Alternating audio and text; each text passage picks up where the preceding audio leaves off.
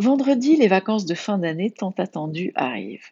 Nous continuons de traverser une période très particulière avec cette pandémie qui n'en finit pas et donne parfois même l'impression de rebondir. Les certitudes d'hier ne sont plus celles d'aujourd'hui. Elles se relativisent notamment avec l'arrivée de nouveaux variants et le questionnement sur l'efficacité des vaccins pour y répondre. Cette situation n'est pas sans impacter un grand nombre d'entre nous.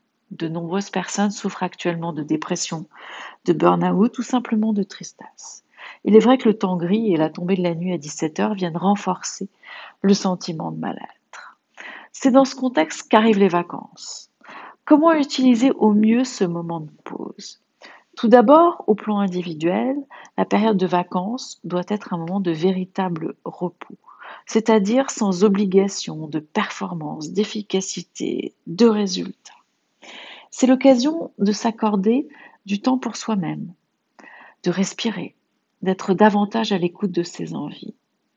C'est un moment privilégié pour resserrer et développer les interactions avec les membres de la famille, les aînés, les amis.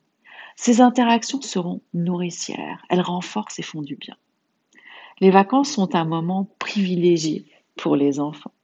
Ils sont fatigués de ce premier trimestre de scolarité masqué, cas contact. Ils ont le droit de ne rien faire pendant une partie des vacances. Ne pas étudier ne veut pas dire passer son temps devant les écrans à jouer ou à traîner sur les réseaux sociaux. Sortir à la lumière naturelle leur fera le plus grand bien. Pour ceux qui n'ont pas la possibilité de partir de chez eux, l'objectif sera de privilégier des activités culturelles. On nourrit le cerveau et des sorties dans la nature.